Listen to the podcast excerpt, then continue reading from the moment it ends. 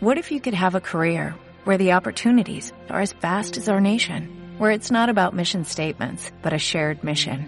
At U.S. Customs and Border Protection, we go beyond to protect more than borders, from ship to shore, air to ground, cities to local communities. CBP agents and officers are keeping people safe. Join U.S. Customs and Border Protection and go beyond for something far greater than yourself. Learn more at cbp.gov/careers.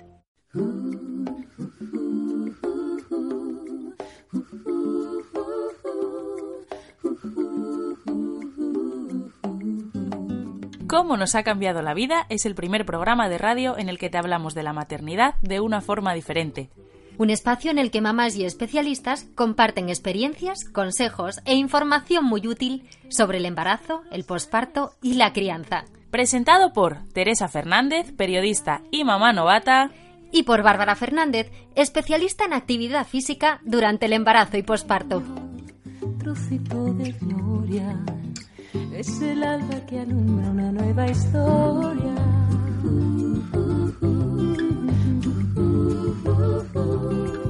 Muy buenos días. Hoy, en cómo nos ha cambiado la vida, nos centraremos en ese momento en el que nos enteramos de que vamos a ser mamás. Hablaremos, pues, de los test de embarazo, de cómo realizarlos correctamente y de las alternativas tan curiosas que se empleaban no hace tantos años para confirmar que una mujer estaba en estado de buena esperanza. Ahí va una pista.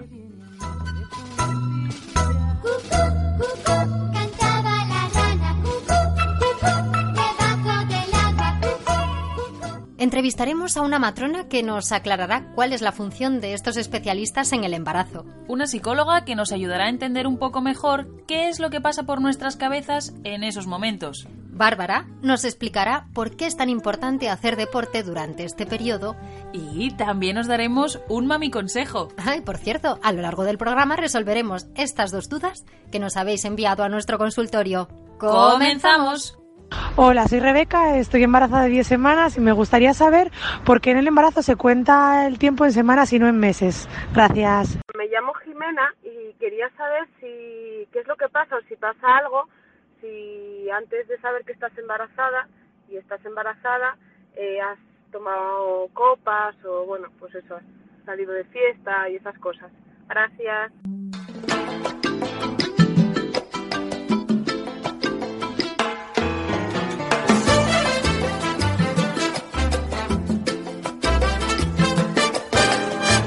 Le gustaba tanto que la enjabonara. Si tenía miedo siempre me llamaba. Le contaba cuentos para ir a la cama. Cuando la comía ella se dejaba. Aprendimos juntos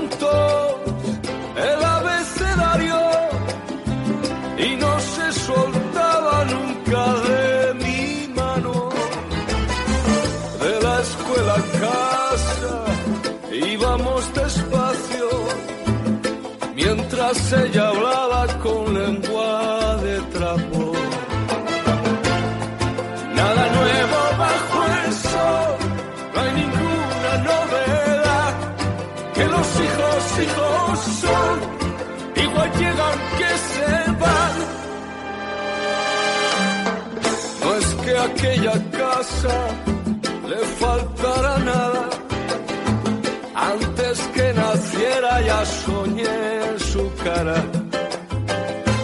Trajo la alegría que da el agua clara, la que el sol regala todas las mañanas. Le gustaba tanto cuando la besaba y ahora cada uno que ella me regala, como si alma se los arrancara, o que para otros se lo reservará.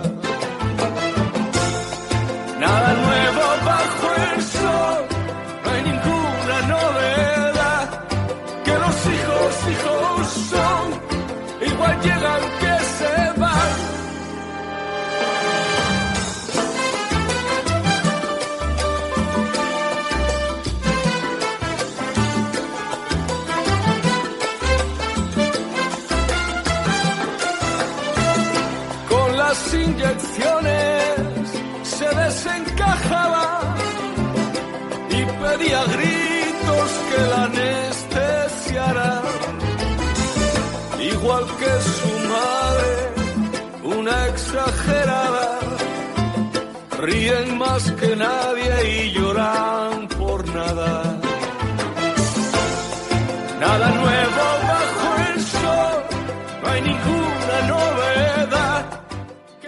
Cuando te conviertes en padre, tienes que cambiar todo tu vocabulario. Y por eso tenemos la sección de la palabra del día.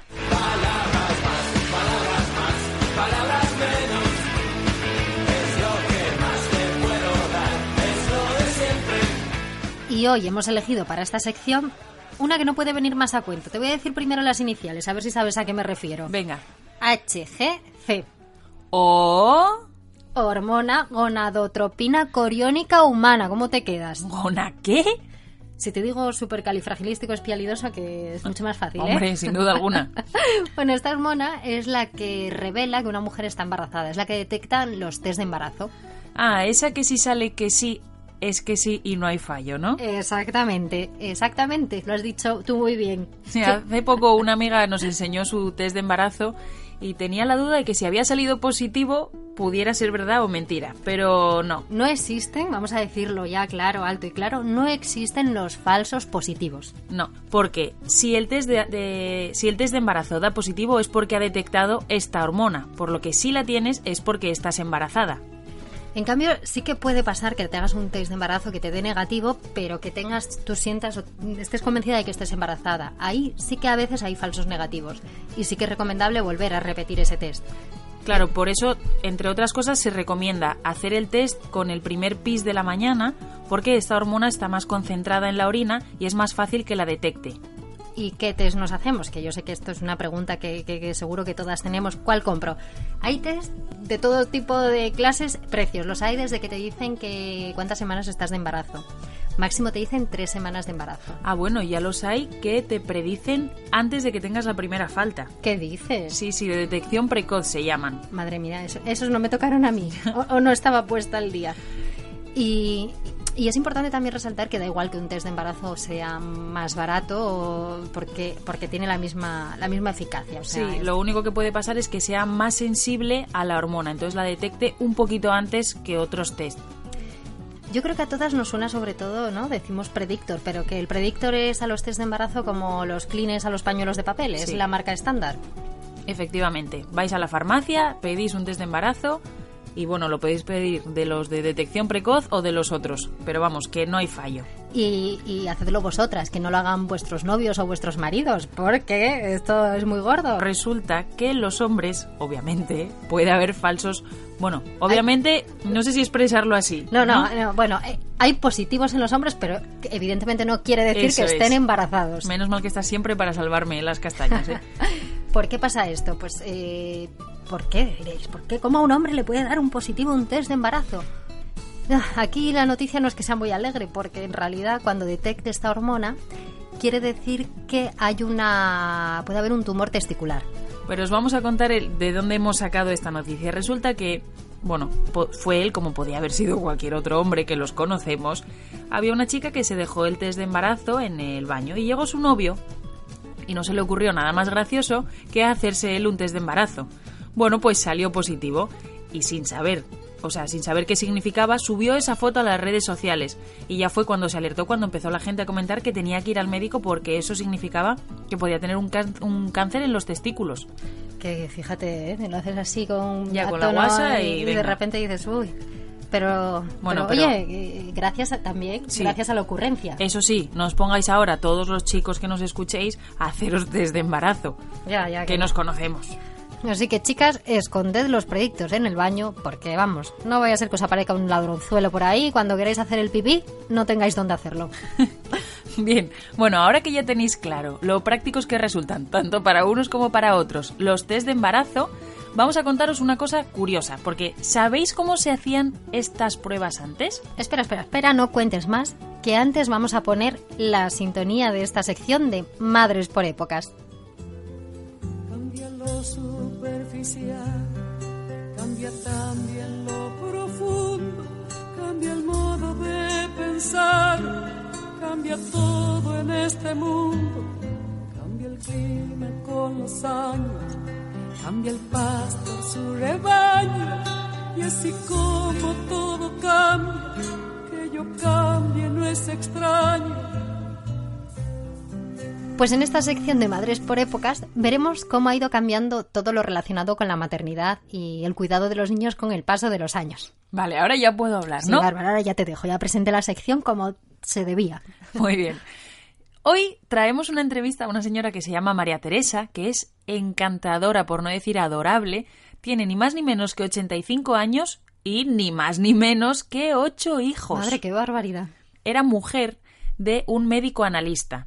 Y va a ser ella la que nos cuente su historia y la historia de los test de embarazo en aquella época. Pues vamos a escucharla. Me enteré que estaba embarazada porque como mi marido era médico analista, pues eh, el primer mareo que tuve enseguida me hizo las pruebas de, de embarazo en ranas, que tenían ranas, que las ranas les, les inyectaban orina y que luego después las volvían a pinchar y se sabía el resultado. Llegaban en el Express de Madrid cajas con ranas que eran nada más que para test de, embarazo.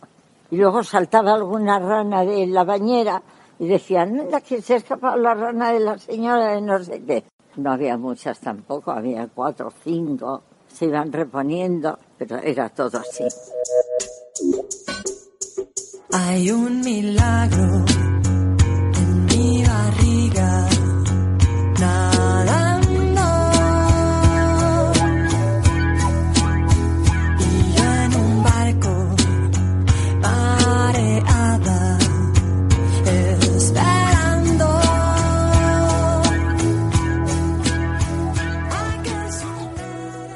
figura clave desde el instante en el que nos enteramos que estamos embarazadas es la de la matrona. Por eso en este programa queremos darle voz a estos especialistas que cuidan de nuestra salud y la de nuestro bebé.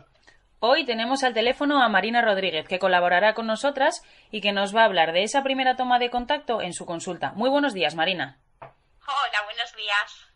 Bueno, cuéntanos un poquitín, la primera vez que te llega una mujer embarazada a la consulta, que se acaba de enterar de que efectivamente está embarazada, ¿qué es lo que te pregunta y qué es lo que le intentas trasladar? Bueno, esos primeros momentos que son fundamentales. Bueno, la, la primera toma de contacto es eh, aclarar sobre todo muchas dudas sobre el proceso, sobre las múltiples consultas que va a tener eh, a lo largo del embarazo y el posparto, ¿no? Entonces hacemos un pequeño esquema y una pequeña agenda, además de, bueno, de, bueno, pues preguntas en torno a su historia clínica, ¿no? A los antecedentes y, bueno, eh, a los antecedentes familiares, personales y sobre todo eso, disipar dudas. Eh, también pedimos las, las pruebas mm, determinadas del embarazo, sobre todo del primer trimestre, ¿no? La analítica y todo, bueno, ecografías y demás cosas, y además de contarle un poco de qué va cada prueba. Esta es una visita que es, un po- es muy especial, es larga, y, y se toma, es muy importante porque se toma también el primer contacto ¿no? entre la matrona, que queremos ser un profesional cercano a la, a la mujer embarazada. Y, y nada, pues eso es así muy perfiladamente lo que, lo que la primera toma de contacto entre la mujer embarazada y la, y la matrona. Pero sí, sobre todo además disipar dudas y tranquilizar a la, a la mujer embarazada. Tranquilizarla eh, desde el primer momento y en todas las, las consultas sucesivas que se van dando, ¿no? Porque, porque las dudas son, bueno, muy, muy, muy frecuentes, como es normal, sobre todo para mamis que son primerizas. Claro, porque te llegarán eh, casi como con un- una libreta con preguntas apuntadas, ¿no? Que te, que te hacen. ¿Qué es, Marina, la pregunta que más te suelen preguntar en primera consulta? Bueno, pues depende mucho de, de la mujer. En realidad son preguntas en torno a los hábitos de vida saludables, en torno al ejercicio, a la- al tipo de alimentación, pues a recomendaciones así generales. O sea, no, después sí que es verdad una vez que evoluciona más en el embarazo, pues ya se van preguntando preguntas más acerca sobre los cambios y la evolución del embarazo, las primeras molestias del embarazo, ya en torno al parto, pero en la primera visita se ciñen más las dudas y las recomendaciones en torno a los hábitos de vida saludables. Algo que recalcáis también en esa primera visita, bueno, yo lo sé por experiencia, bueno, es la toma del ácido fólico. Que hay muchas mujeres que empezamos a tomarlo antes de quedarnos embarazadas, pero otras eh, llegan a ese momento, pues por lo que fuera, porque no lo tenían planificado, por, por mil motivos, no se lo están tomando. ¿Por qué es tan importante este ácido fólico? Bueno, lo primero, el ácido fólico es una vitamina del grupo B que es muy importante cuando antes, incluso antes, como bien has dicho, de quedarnos embarazadas, ya que la mayoría, la gran mayoría de gente que se queda embarazada no lo suele tomar antes. Por eso también es tan importante y dar importancia a la consulta preconcepcional, ¿no? A ir a vuestra matrona y decir, mira, estamos planificando un embarazo, ¿para qué? Para que la matrona pueda dar una serie de recomendaciones como esta, que son de vital importancia.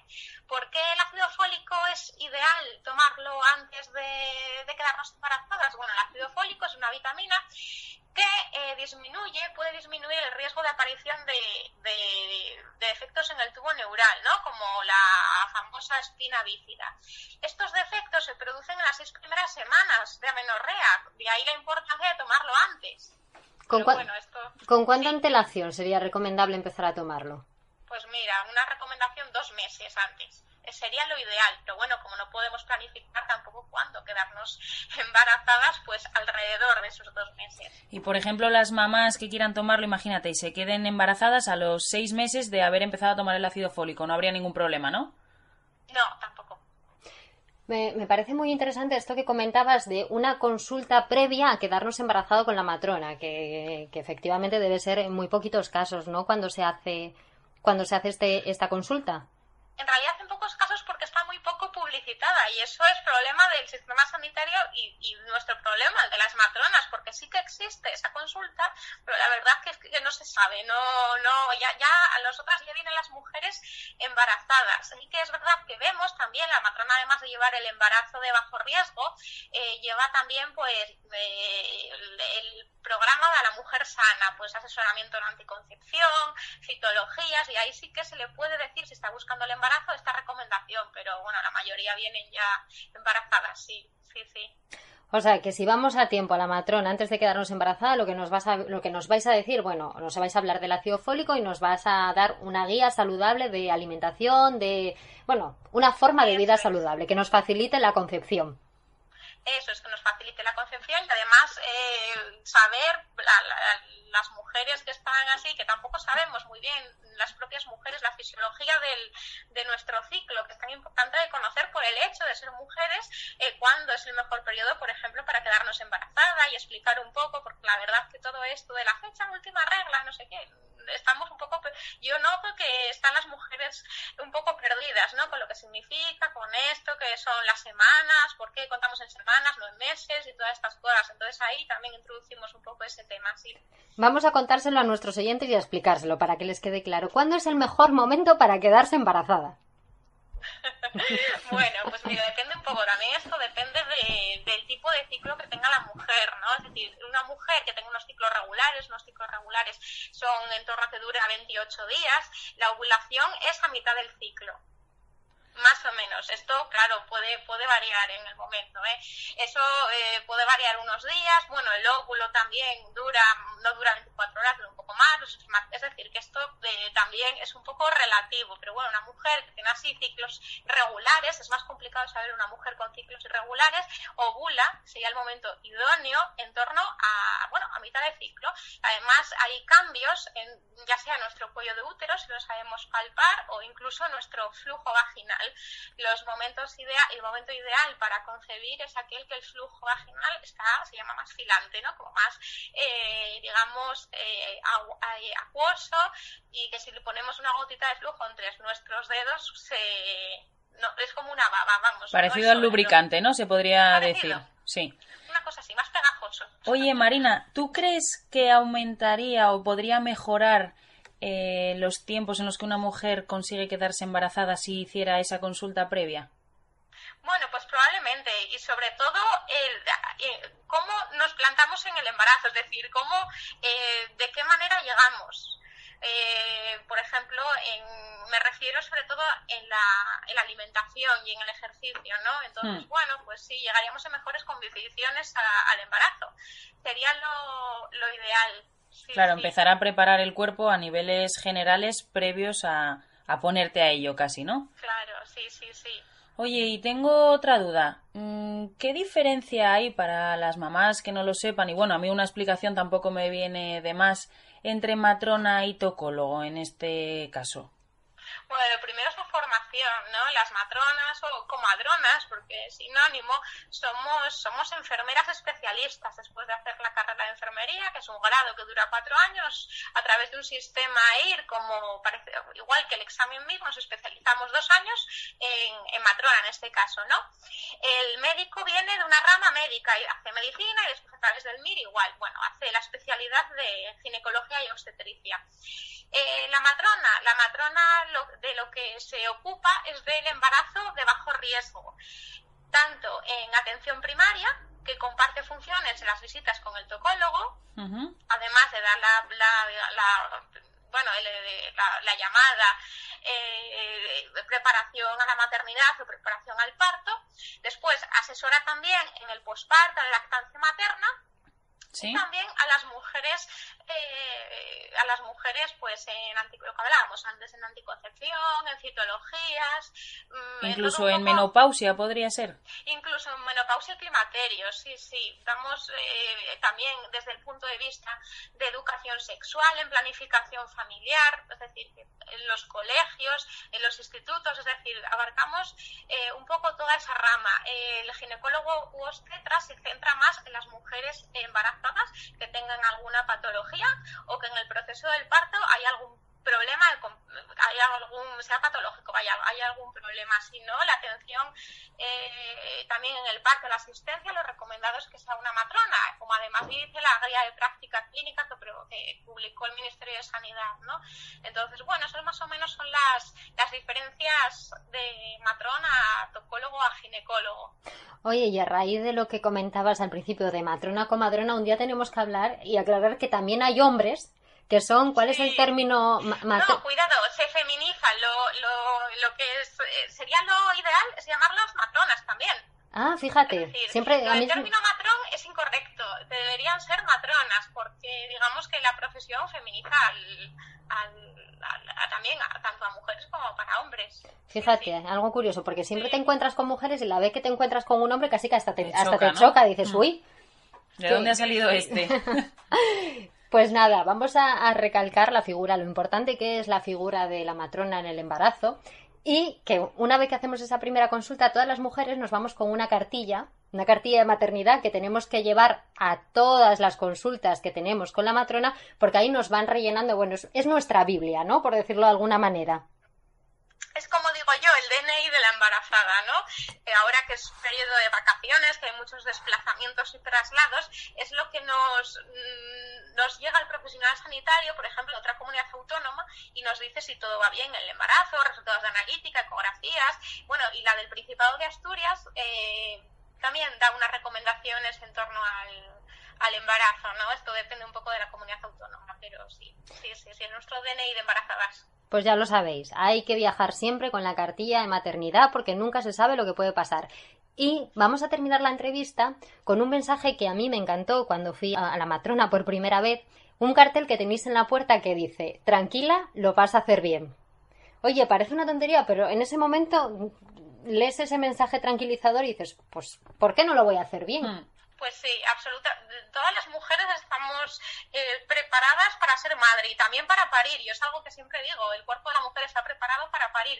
Y si surge algún problema, pues para eso estamos los profesionales sanitarios. Es decir, eh, para, para todas resolver todas las consultas y dudas que puedan surgir a lo largo de- del embarazo y el parto y el posparto. Pues nada, Marina, eh, con esto lo dejamos, con este mensaje tranquilizador, todas pueden hacerlo, estamos preparadas para ello. Y nada, más que darte las gracias por este ratito que nos has dedicado a nosotras y a todas las mamás que nos están escuchando. Muy bien, pues gracias a vosotras y vuelvo a la consulta. Vale, Venga, un abrazo, Marina. ¿Queréis llevaros un regalo? Pues solo tenéis que adivinar a qué película corresponde el audio que vamos a escuchar a continuación.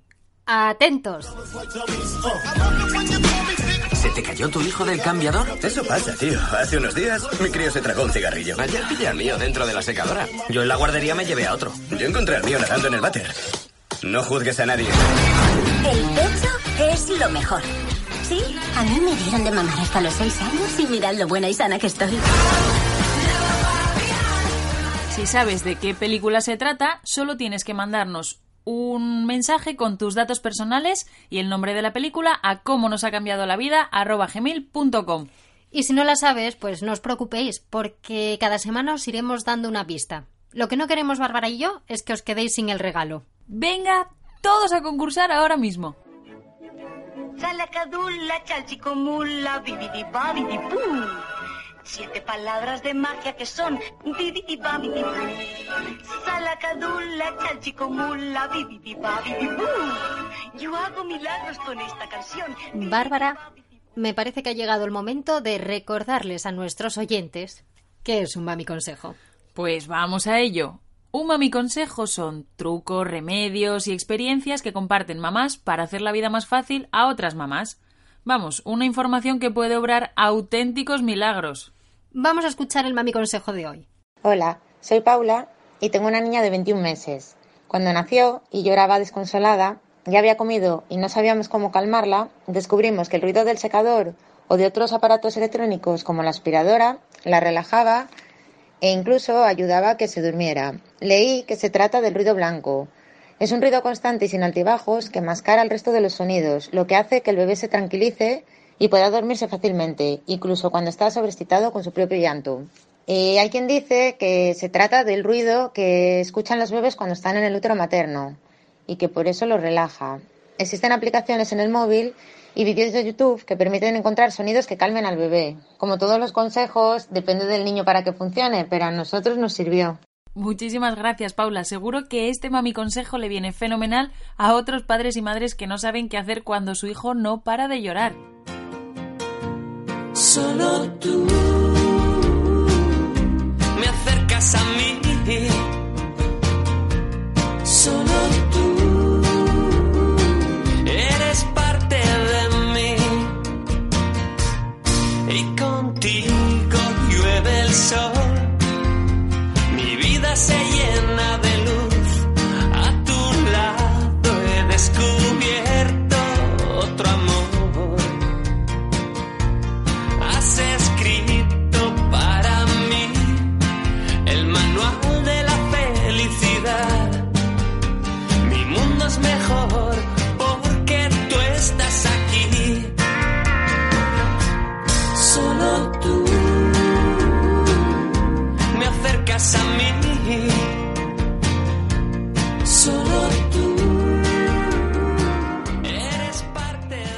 En el programa de hoy ya hemos hablado de lo que supone ese momento cuando te das cuenta de que vas a ser mamá.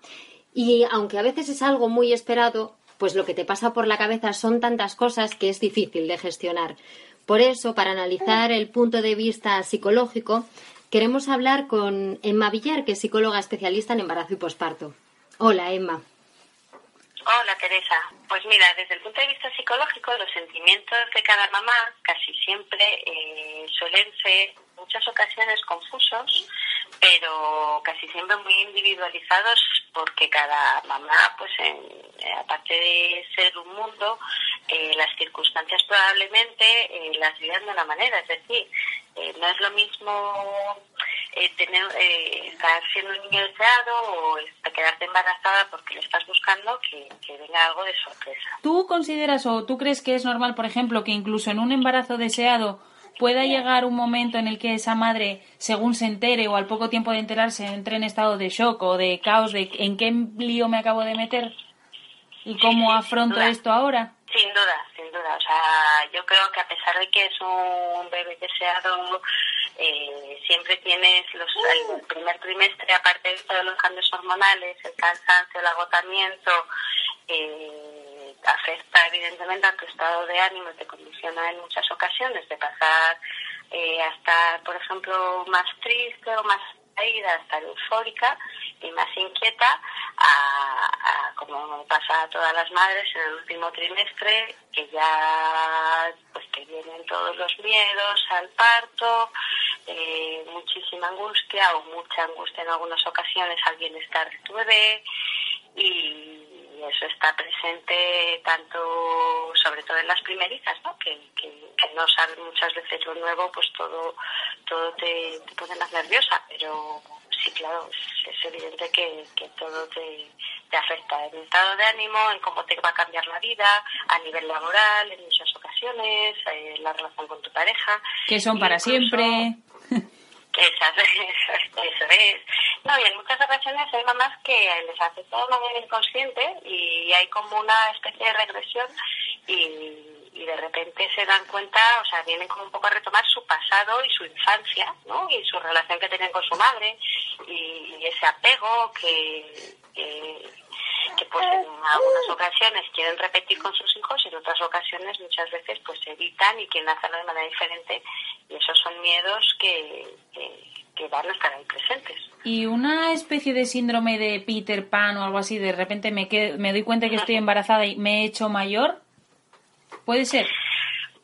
Pues eh, por desgracia hoy en día la sociedad en la que vivimos yo creo que la edad eh, a todas las mujeres nos empieza a afectar en ese aspecto porque parece que tenemos que llegar a un momento de nuestra vida en la que, tenemos que plantearnos ser madres, tenemos que plantearnos trabajar, tenemos que plantearnos muchas cosas. Y eso a, a una angustia más. Y no sé si es un síndrome de Peter Pan o no, pero, pero evidentemente creo que se hace un flaco favor porque porque hay mamás igual que desean serlo, ¿no? Y, y que el tiempo que pasa no es no depende solo de ellas, ¿no? Y, y sigue pasando el tiempo y, y los problemas pues dificultan mucho más, ¿no? A la hora de, de quedarte embarazada, pero bueno. Y luego, en lo que respecta al entorno, porque por mucho que nuestras parejas se quieran involucrar en, en la maternidad, ¿por qué las mujeres siempre asumimos el mayor peso? A veces somos nosotras las que no dejamos que se compartan todos estos momentos y nos sobrecargamos. Entonces hacemos que el embarazo, en ciertas ocasiones, pues se haga más cuesta arriba de lo que debería ser. Y a todo eso se sume pues los comentarios de, ay, es que estás insoportable, ay, es que no hay quien te aguante. Entonces, Sí, sí. Pues eso es lo bueno, que ahora que parece que está más en auge y se conoce un poquito más la asistencia perinatal, es poner eh, que lo sepa la sociedad, que lo sepan las parejas, que lo sepa un poco en general que, que la mamá, bueno, y que lo sepamos nosotras mismas, ¿eh? que tenemos que delegar, que es muy importante confiar que la otra persona también lo puede hacer, que es muy importante sentirnos apoyadas, sentirnos escuchadas, que en muchas ocasiones no lo hacemos por miedo a que solo sabemos hacerlo nosotras y, y evidentemente lo que tenemos que hacer es que todo el mundo necesita aprender equivocándose o no, pero sobre todo es importante que nosotros estemos muy relajadas y que la pareja forme parte de, ese- de esa crianza o en ese tiempo del embarazo. Y también eh, por eso nosotros intentamos explicar y hacemos también eh, charlas o a papás y a parejas explicando todo el tormento o todo el, todos los cambios hormonales el estado de ánimo que va sufriendo la mamá y que el apoyo y la escucha en muchas ocasiones es fundamental para que ella se sienta bien y disfrute tanto del embarazo como de su hijo. Y luego, ¿no crees, se me acaba de ocurrir, perdona que te corte, Emma, que a lo mejor el embarazo está muy enfocado a la mujer y muy poco al hombre? Y al final es pieza fundamental, porque entre otras cosas no podríamos ser madres sin ellos. Sí, sí, totalmente. Antiguamente, por ejemplo, eh, simplemente con las mamás entraban la- las mujeres de la familia a, a poder pedir por ellos. O sea, el hombre ni siquiera estaba en ese momento. Hoy en día eh, la pareja puede entrar ya en el, en el proceso del parto, en el hospital, en el paritorio. Mira, Emma, se me está ocurriendo ahora ya que está a punto de finalizar la entrevista, proponer a las mamás que nos manden audios de cómo se lo dijeron a su pareja o a sus familiares. Entonces, bueno, así también la comentamos un poquito para la próxima. ¿Qué te parece? Fenomenal. Sí. Me parece estupendo. Muy buena Pues idea, nada. sí, señor. Anímalas tú también. Eso, no, yo sobre todo animar a todas las mamás que todos esos sentimientos que muchas veces surgen de culpabilidad, de vergüenza, de porque parece que no que tenemos que estar todas encantadas y emocionadas en el momento en el que conocemos que somos mamás, bueno, pues eh, surgen mil miedos y, y muchísimas angustias, pues que busquen apoyo, si no en el entorno familiar o, o si Sí, o con un profesional, por ejemplo, como podría ser tú, ¿no? si es algo más complicado con un profesional y que en ningún momento van a estar solas y que Claro. tiene mucha gente que las va a entender y apoyar. Fenomenal. Pues ahí queda recogido este consejo para todas las madres que ya saben que si se quieren desahogar, que se desahoguen, que no hace falta tragárselo todo. Muchas gracias, Emma, por acompañarnos Muchas hoy. gracias. Gracias a vosotras. Gracias. Hasta luego. Hasta luego. Yo quiero marcha, marcha. Yo quiero marcha, marcha. ¿Tú quieres? Marcha. Yo quiero marcha, marcha. Y seguís escuchando cómo nos ha cambiado la vida. Oye, Bárbara, te tengo que decir que es que me encanta la sintonía de tu sección. Es que soy yo muy marchosa, Tere. Ya, y bueno, y es que en realidad eh, la marcha es algo que necesitamos eh, cuando nos quedamos embarazadas, porque todas asumimos que vamos a engordar. Es una realidad perder la línea. Oye, se siente, chicas. La línea se curva, ¿no? Pero lo que nunca podemos perder es el tono físico. Y como es fundamental permanecer activas en el embarazo, porque es beneficioso para nuestra salud y para la del bebé, ¿quién mejor que Bárbara, especialista en actividad física y directora del Centro de Mamasana, vamos a decirlo también? Oye, Bárbara, hay que decir de Bueno, también. bueno, está bien. Bueno, que nos explique cómo combinar deporte y embarazo. Bueno, lo importante es eh, que el día que empecemos a hacer ejercicio, si no lo hacíamos antes, empecemos convencidas de que es lo más recomendable para ese momento. Si ya lo hacíamos antes, lo ideal es continuar, lo único que adaptar un poquito al estado en el que estamos, porque entre otras cosas vamos a notar más fatiga desde el primer momento prácticamente. Una vez que ya estamos en rutina, podemos hacer mil millones de ejercicios. O sea, tiene bastante poca limitación. Lo único importante que tenemos que saber es que no se deben hacer contracciones de tronco, es decir, abdominales convencionales, por ejemplo, que no se debe meter impacto, saltar, correr, todo ese tipo de cosas, y que hay que evitar el riesgo de caída, junto con las rotaciones de tronco, por cierto. O sea, esos son todos los posibles riesgos que tenemos que evitar, ¿no? Sí, lo más grave, como quien dice. Todo lo que sea evitar eso, bueno, pues movimientos de, o sea, o ejercicios que hagan movilidad de la pelvis, ejercicio aeróbico sin pasarse de vueltas, Mm, bueno, bailar, mm, hacer bici, mejor bici estática que bici en la calle por el riesgo de caída, pero bueno, que si no tenemos mucha barriga y estamos acostumbradas a ir en bici y hacer rutas, podemos seguir haciéndolas sin ningún problema. Oye, ¿y, y cuándo dirías tú que es el mejor momento para empezar a hacer deporte? ¿Cómo, cómo planificarnos? A ver, una mujer que ya estaba haciendo deporte, lo ideal es que continúe con su rutina para no descender los niveles hormonales al que su cuerpo está acostumbrado por realizar ejercicio diariamente, porque se tiene una especie de síndrome de abstinencia y es peor parar que continuar. Y si no estaba haciendo deporte, bueno, se ha demostrado que se puede hacer ejercicio desde el primer momento, desde el día incluso que sabes, perdón, desde el día que te enteras que estás embarazada. Lo único que es verdad que las 12 primeras semanas hay más riesgo de pérdida. El ejercicio físico reduce el riesgo de pérdida, pero no lo elimina. Por lo que, ahí yo lo que recomiendo es, si estoy convencida que el ejercicio físico va a mejorar mi salud y no voy a hacerlo con miedo, puedo empezar cuando quiera. Si no estoy muy convencida y voy a hacer ejercicio con miedo durante las 12 primeras semanas, vale más que espere, pase la semana 12, me relaje un poquito y una vez ahí ya, bueno, pues vaya a un centro especializado o consulte con alguien que, que sepa del tema sobre ejercicio durante esta etapa y ya me haga una serie de recomendaciones o ejercicios. La verdad que eh, el cuerpo es sabio en estas cosas, ¿no? Porque sí que es cierto que el primer trimestre, o sea, hasta la semana 12, mm, no, no todos, no todas las embarazadas somos iguales ni tal, pero yo recuerdo que yo estaba agotada. Sí, bueno, es ¿Qué- uno de los primeros síntomas, el agotamiento. También es verdad que haciendo ejercicio te notas menos cansada que si no lo haces, porque reactivas a tu cuerpo. Mm, Yo como- incitaría a que las mamás lo hagan desde el primer momento, ¿eh? Lo que pasa es que, bueno, es verdad que tienen que hacerlo convencidas de ello. Pues ahí queda recogido y además vamos a resaltar que, que nos irás dando gradualmente en Sí. cada programa pues algún ejercicio que podemos ir adaptando a nuestro momento de embarazo, nuestro momento de posparto. Correcto. Pues Bárbara, ahora te, te despido como entrevistada y seguimos con el programa, ¿te parece? Venga, me parece estupendo.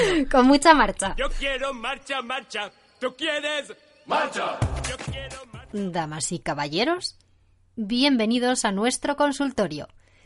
Este es el espacio donde podéis preguntar sobre cualquier duda que tengáis a nuestros expertos. Hoy quien nos responde es nuestra ginecóloga Elena Millán.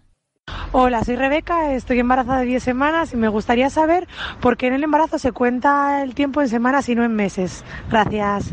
Hola, mira, eh, los- nosotros los ginecólogos mm, contamos los embarazos de semana porque sabemos que el embarazo son 40 semanas.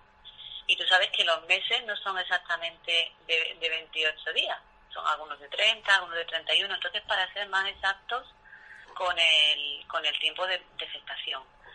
Eh, lo que pasa, que no sé si habéis oído siempre que dicen, ¿tú de cuánto tiempo estás? ¿Por tus cuentas o por las del ginecólogo? La gente hace sus propias cuentas porque ellos cuentan desde que consideran que se han quedado embarazadas, desde, el día de la ovulación. Y nosotros contamos desde la última regla. Bueno, mm, son 40 semanas desde el último periodo menstrual, lo que dura un embarazo normal. Es cierto que a veces eh, se ovula más tarde o se ovula antes. Bueno, para eso está la primera ecografía, para corroborar de cuánto tiempo está exacto. Y si la ecografía dice otra cosa, siempre nos vamos a creer la edad gestacional que dice la primera eco. Me llamo Jimena y quería saber si qué es lo que pasa o si pasa algo, si antes de saber que estás embarazada y estás embarazada eh, has tomado copas o bueno, pues eso, has salido de fiesta y esas cosas. Gracias. Bueno, no pasa absolutamente nada, no te preocupes, porque tú no sabías que estabas embarazada. Es cierto que no se debe de fumar ni de ingerir alcohol en el embarazo, pero a todo el mundo le pasa que cuando tú no puedes estar continuamente sin hacer nada de vida social, sin tomar nada, porque estés pensando, ¿y si me quedo? ¿y si no me quedo? Entonces, no pasa nada, absolutamente nada. Despreocúpate y además es muy frecuente porque yo creo que mm, muchas veces la gente se queda embarazada cuando está relajada. Y por otro lado, no te debes de preocupar porque, claro, cuando tú te haces el test de gestación y te da positivo, ya tienes que tener por lo menos una semana de falta. Pero tú te has tomado eso antes de hacerte el test. Entonces, cuando te lo has tomado todavía el embrión, sí, pues ya se ha podido formar y tal, pero no está realmente implantado ni se- en, en el, en el útero materno. ¿eh? La implantación no es inmediatamente el día que te quedas embarazada, tarda unos días. Entonces, todavía no le da tiempo que le lleguen los tóxicos a- al, al bebé. Muchas gracias por tus respuestas, Elena. Ya sabéis que si busquéis respuestas, no consultéis a Google.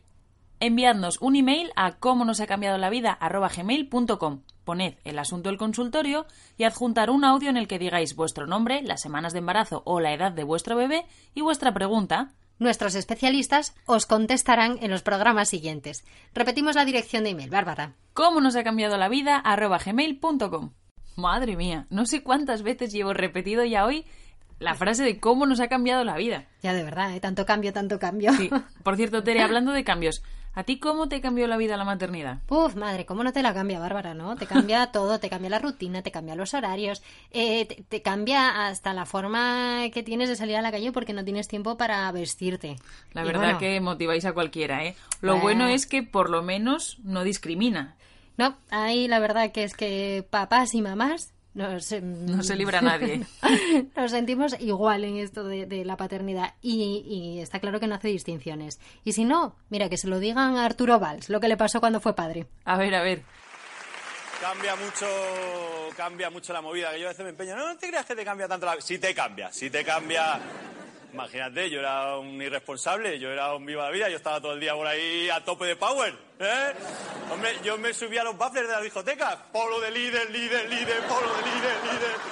Vamos, todo el día sin parar, sin dormir, claro, al día siguiente reventado, falta de sueño, dolor de cabeza, ahora con el niño, ahora con el niño me levanto igual. O peor, me gasto menos, eso sí, pero cambia, cambia la movida, cambia las personas y cambia incluso las casas. Tú ves mi casa ahora y dices, ay, qué pena. No parece mi casa, claro, yo, mi casa era un festival. Bueno, la de Berlusconi, un chique parque al lado de mi casa. Seguro que después de escuchar este monólogo os estáis preguntando cómo os ha cambiado la vida, la paternidad a vosotros. Oye, que si nos lo queréis contar, si nos queréis aportar anécdotas, eh, nosotras encantadas de recibirlo a través de las redes sociales, a través de nuestro mail que hemos repetido 8 millones de veces. Vamos a hacerlo la última vez. ¿Cómo nos ha cambiado la vida? arroba gmail.com. Y recordad que también tenemos Facebook e Instagram. Ay, sí, claro. Yo ya digo redes y doy presentado.